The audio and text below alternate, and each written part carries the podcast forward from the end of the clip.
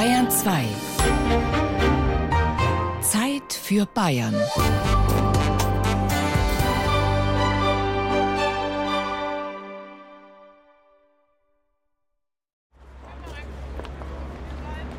Nürnberg, Fürther Straße. Wer aus dem U-Bahnhof Bärenschanze auftaucht, steht alsbald vor einem riesigen Sandsteinkomplex, der Nürnberger Justizpalast, vollendet im Ersten Weltkrieg in repräsentativer Neorenaissance das größte Justizgebäude Bayerns.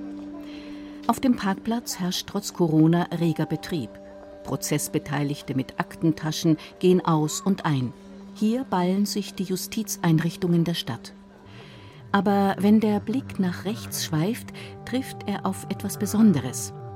An der Umfassungsmauer prangen große Plakatwände mit den Fahnen der USA, Großbritanniens, Frankreichs und der Sowjetunion, der Siegermächte des Zweiten Weltkriegs. Was anzeigt, dass der Justizpalast auch einen speziellen Ort der Zeitgeschichte beherbergt. Drin im Schwurgerichtssaal 600 schleifen Handwerker den Boden eines Nebenraums ab. Vorboten eines bevorstehenden Umbaus. Axel Fischer, wissenschaftlicher Mitarbeiter beim Memorium Nürnberger Prozesse, zeigt diesen Saal, der bis vor wenigen Monaten noch der wichtigste Verhandlungsort für das Landgericht Nürnberg war. Das ist einer der größten Gerichtssäle, die es in Deutschland gibt. 1916 eröffnet. Das spiegelt sich auch in seinem Aussehen wider. Marmorne Portale mit stark historisierender Gestaltung, bronzene Figuren, bronzene Kartuschen mit Symbolen aus der Rechtsgeschichte, dunkle Eichenholztäfelung, also alles sehr honorig. Herein kommt eine Gruppe Juristen, zum Großteil Richterinnen und Richter, die hier in Nürnberg auf Fortbildung sind und es dabei auf keinen Fall verpassen wollen, diese Stätte der Rechtsgeschichte zu sehen. Axel Fischer empfängt sie zu einer Führung.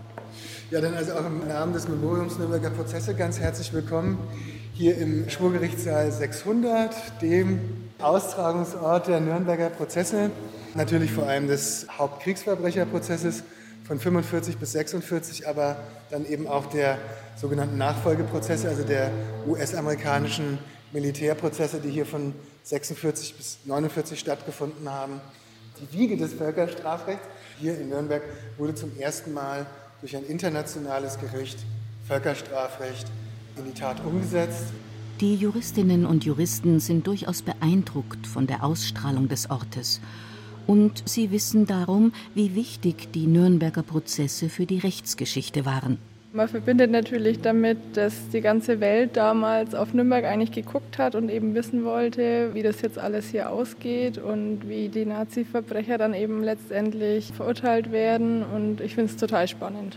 Also ich denke an den Zusammenbruch des Dritten Reiches und wie die katastrophalen Folgen waren und das erste Mal, dass praktisch schon die ganze Welt da war, um sowas aufgearbeitet hat, solche Verbrechen praktisch, diese ganzen Morde und Völkermord und sowas. Dieses Justice for All ist, glaube ich, ein ganz, ganz wichtiger Leitsatz in dem Ganzen. Einfach die Aufarbeitung, die Gerechtigkeit, die da notwendig ist und da auch dann gesprochen wurde. Hinüber in ein anderes Gebäude des Nürnberger Justizpalastes. Es geht durch lange Gänge, sehr lange Gänge, eben das größte Justizgebäude Bayerns. Und in eines der großzügigen Büros ist ein Jurist zu Besuch gekommen, dem der Schwurgerichtssaal 600 besonders viel bedeutet. Mein Name ist Ewald Beerschmidt. Ich war zuletzt Vizepräsident des Oberlandesgerichts in Nürnberg und bin seit 2014 im Ruhestand. Fühle mich aber nach wie vor dem Saal 600 verbunden, mache hin und wieder Führungen im Saal, halte den einen oder anderen Vortrag und habe auch schon was dazu geschrieben.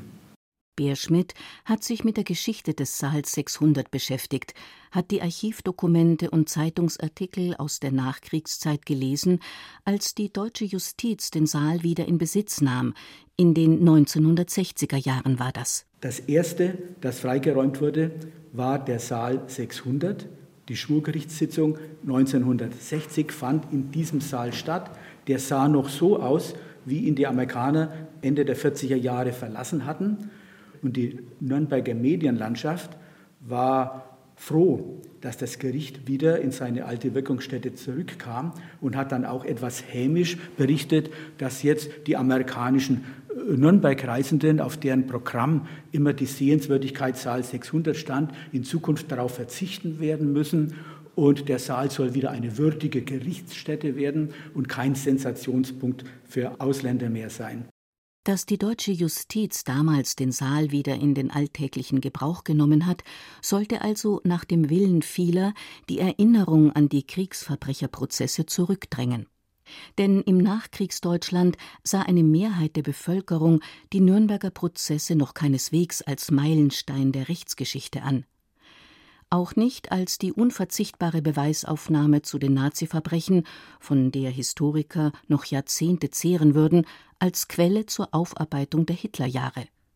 Für viele Deutsche und auch Nürnberger, die ja oft selbst Nazis waren, Mitläufer oder doch zumindest keine Widerstandskämpfer, waren diese Prozesse damals schlicht Siegerjustiz. Die Nürnberger Urteile, wie auch die Urteile anderer Besatzungsgerichte, wurden von der deutschen Regierung und der deutschen Justiz ja überhaupt noch nicht anerkannt. Und deswegen sah man das Ganze damals sehr kritisch. Zehn Jahre später, im Jahr 1970, als man wieder berichtete über den 25 Jahre zurückliegenden Prozess, schrieb dann ein Autor in einer Nürnberger Zeitung, dass der Geist der Geschichte, ich zitiere wörtlich, den Prozess in die Rumpelkammer der Geschichte verschoben habe und dort beginne er jetzt vergessen zu werden und nur Liebhaber des Anormalen, heißt es in dem Artikel, werden den Motiven und Taten nachstöbern. Ich wüsste keinen Kommentator, der sich über die Entwicklung mehr getäuscht hatte als der damals. Es war übrigens einer der Verteidiger in den Nürnberger Prozessen. Deutsche kamen wegen dieser vorherrschenden Meinungen tatsächlich viele Jahre lang in erster Linie nur in den Schwurgerichtssaal, wenn sie an einem Prozess beteiligt waren. Aber die Amerikaner, für die war das eine ganz tolle Stätte, eine Stätte des Triumphes über das Nazi-Unrechtssystem. Und da wollten sie auch mal sein. Und die legten Wert darauf. Und es kamen auch Besucher an die Pforte, die der deutschen Sprache nicht mächtig waren die gewusst haben, da findet keine Sitzung statt, der Saal ist nicht offen. Und die haben gebeten, man möge sie doch dort mal reinlassen. Also wer das wagt, wer so viel Überwindung über sich bringt hier, der ist wirklich interessiert. Von den 1960er bis in die 1990er Jahre besuchten so alljährlich um die 500 Menschen den geschichtsträchtigen Schwurgerichtssaal im Nürnberger Justizpalast nicht angelockt durch ein Ausstellungskonzept, sondern eher geduldet von einer Justiz, die funktionieren wollte, statt sich mit Geschichte zu beschäftigen. Der Anstoß zur Veränderung kam nicht von innen, sondern von außen. In den 90er Jahren gab es dann einige Umstände, die das Ganze explosionsartig erhöhten. Es war Jugoslawienkrieg, der das Jugoslawien-Tribunal in Den Haag nach sich zog, wo es dann hieß, das ist das zweite Nürnberg. Der Internationale Strafgerichtshof wurde gegründet, also internationale Augen waren auf Nürnberg gerichtet. 50 Jahre Nürnberger Kriegsverbrecherprozesse, wo wirklich Fernsehteams aus aller Welt hier bei uns waren. Es gab Gedenkveranstaltungen. Dazu etwas Banaleres. Der Main-Donau-Kanal eröffnete, es gab auf einmal Flusskreuzfahrten in Nürnberg und auf den Schiffen viele Amerikaner, die den Saal sehen wollten. Dann kam auch noch das Dokumentationszentrum Reichsparteitagsgelände in Nürnberg dazu. Noch einmal einen Schub für die Beschäftigung mit der Nazi-Geschichte und in der Folge auch mit den Kriegsverbrecherprozessen. Zuletzt, vor Corona, zählte der Schwurgerichtssaal 600 nicht mehr einige hundert, sondern rund 100.000 Besucher im Jahr. Und das ist eben der Grund dafür, dass jetzt umgebaut wird im Schwurgerichtssaal 600, warum er zur reinen Gedenkstätte wird. Der Besucherandrang wurde immer größer, aber wenn Gerichtsverhandlung war, schwerpunktmäßig Dienstag bis Donnerstag, dann durften die vielen Besucher nicht hinein in den Saal, erzählt Axel Fischer vom Memorium Nürnberger Prozesse. Das hat regelmäßig für Enttäuschungen gesorgt. Das muss man ganz klar sagen. Also es sind ich weiß nicht, im Laufe der Zeit Tausende von Menschen eben vor verschlossenen Türen gestanden. Wenn man sich überlegt, für diese Leute war das möglicherweise der einzige Nürnberg- oder Deutschlandbesuch ihres Lebens, da haben sie diesen Raum eben nicht sehen können. Der Gerichtssaal soll im heutigen Zustand belassen werden. Nur in der Mitte kommt ein Modell, die Rekonstruktion des Saales zur Zeit der Kriegsverbrecherprozesse. Und alles wird mit moderner Ausstellungstechnik aufgerüstet. Das ist eine ziemlich aufwendige Geschichte. Also in der Mitte des Saals ungefähr soll eine ähm, semitransparente Leinwand herabgelassen werden, die, wenn sie eben nicht angestrahlt wird, den Blick auf das dahinterliegende, also auf den eigentlichen Verhandlungsraum des Gerichtssaals freigibt und auf die dann aber entweder historische Aufnahmen oder die Rekonstruktion projiziert wird. Es sollen dann äh, bestimmte Spots auch noch eingesetzt werden, die bestimmte Bereiche des jetzt realen Raums anleuchten, um dann hervorheben zu können, wo welche Prozesspartei zum Beispiel in der historischen Nutzung war. Um all das zu ermöglichen, musste die heutige Justiz das Feld räumen. Im Februar 2020 fand im Schwurgerichtssaal 600 die letzte Gerichtsverhandlung statt. Mein Name ist Barbara Richter-Zeininger. Ich bin Vorsitzende des Schwurgerichts seit 2015. Vier Jahre lang hat sie in dem historischen Saal verhandelt, hat beobachtet, wie der dunkel getäfelte Raum mit dem deutlich erhöhten Richtertisch Angeklagte eingeschüchtert hat, hat versucht, die Atmosphäre etwas zu lockern, damit Zeugen nicht verstummen. Jetzt spricht sie Recht in einem Neubautrakt am anderen Ende des Nürnberger Justizpalastes, wo die Akustik besser ist und die technische Ausstattung. Trotzdem sagt Barbara Richter-Zeininger: Ich finde es sehr schade, nicht weil ich da länger hätte verhandeln wollen und müssen, sondern ich bin grundsätzlich der Meinung, dass man eigentlich historische Orte, Gebäude so lange zu dem Zweck nutzen sollte, zu dem er auch errichtet wurde. Weil nur dann hat dieser Raum, dieser Ort Leben und nur dann wird auch die Historie wirklich spürbar. Vielleicht haben sich von den hunderten Menschen, die im Lauf der Jahre immer wieder gezwungenermaßen hierher kamen für Prozesse, einige dann auch mit der Geschichte beschäftigt, wo sie nun schon mal drauf gestoßen worden waren. Andererseits, viele sind auch in die Gerichtsverhandlungen gegangen, obwohl sie sich eigentlich nur für Geschichte interessierten. Viele Zuschauer, Zuhörer kamen, die nicht in den Gerichtssaal kamen, um unbedingt die Gerichtsverhandlung zu hören oder zu sehen, sondern um diesen Saal zu betrachten. Und das fand ich eigentlich immer nicht schlimm, sondern auch angenehm, weil ich meine, dieser Raum wurde auch durch eine Gerichtsverhandlung zum Leben erweckt und erhalten. Auch für Friedrich Weidner, Justizsprecher in Nürnberg, war der Schwurgerichtssaal über Jahre hinweg der wichtigste Arbeitsplatz. Die medienträchtigsten Prozesse fanden hier statt, etwa der gegen den Reichsbürger von Georgensgmünd, der einen Polizisten ermordet hatte. Trotzdem meint er, die Justiz musste den Saal einfach abgeben. Also es ist auch eine Art Macht des Faktischen einfach gewesen, dass man den Saal 600, meine ich, jetzt auch voll zur Verfügung steht. Man will ja auch die Justiz nicht so erscheinen lassen, als hätte sie daran kein Interesse oder wäre auch den Bürgerinnen und Bürgern gegenüber unfreundlich. Und deswegen ist es einfach so, man muss sich dem stellen, der Saal ist da, das Interesse ist da. Nun hat Bayern also ein Museum mehr. Wobei die Nürnberger Justiz legt Wert darauf, nicht von einem Museum zu sprechen, sondern von einer Gedenkstätte, ein Memorium eben. Die Liste der Museen ist schon jetzt sehr lang. Mehr als 1300 davon gibt es im Freistaat. Ganz genau gezählt hat sie niemand. Ungefähr 1200 davon sind die sogenannten nichtstaatlichen Museen. Vom Stadtmuseum bis zur kleinen vereinsbetriebenen Heimatstube. Zuständig dafür ist die Landesstelle für nichtstaatliche Museen. Sie hat ihren Sitz im alten Wittelsbacher Herzogspalast in München im Alten Hof, der innen zwar modern und nüchtern ausgestattet ist, aber die Räume sind immer noch so hoch und herrschaftlich, dass es überall hallt. Also mein Name ist Dirk Blübaum und ich leite hier seit dem 1.7.2020 die Landesstelle für nichtstaatliche Museen in Bayern. Und wenn einer für die Museen in Bayern zuständig ist, was sagt der dann? Kann man überhaupt genug Museen haben oder gar zu viele? Im Endeffekt ja, man kann zu viele Museen haben, wenn diese Museen nicht mehr wirklich etwas zu berichten haben. Wir wollen uns ja nicht alle sozusagen musealisieren. Darum geht es ja nicht. Wir wollen nicht die, die Welt sozusagen ins Museum stellen. Nein, wir haben eine ganz aktuelle Welt, aber die Museen müssen mit der Welt was zu tun haben. Noch bis in die 2000er Jahre hinein ist die Zahl der Museen in Bayern immer weiter gewachsen.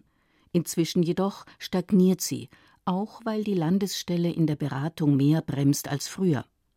Wenn Kommunen oder Vereine mit dem Plan kommen, ein neues Museum zu eröffnen, dann sind die Experten oft erst einmal skeptisch. Sie stellen Fragen. Wird es denn nachgefragt, wollen die Menschen überhaupt ein solches Museum? Weil es geht schon darum, das ist ja nicht für den, der es macht, sondern ist ja für die Leute, die es dann sehen wollen. Und insofern muss ich immer sozusagen daran denken, was kann ich erzählen? Welche wichtige Botschaft habe ich? Oder wird die Botschaft schon im nächsten Ort vielleicht mit besseren Objekten schon erzählt? Mehr Qualität statt Quantität bei den Museen lautet jetzt die Leitlinie. Nicht nur, weil jedes neue Museum auch unterhalten werden muss und damit dauerhaft Geld kostet, sondern auch, um Enttäuschungen bei Museumsbesuchern zu vermeiden, die dann vielleicht den nächsten Museumsbesuch unterlassen. Ohnehin gehen laut Erhebungen nur 10 bis 15 Prozent der Bevölkerung außerhalb ihres Urlaubs in Museen.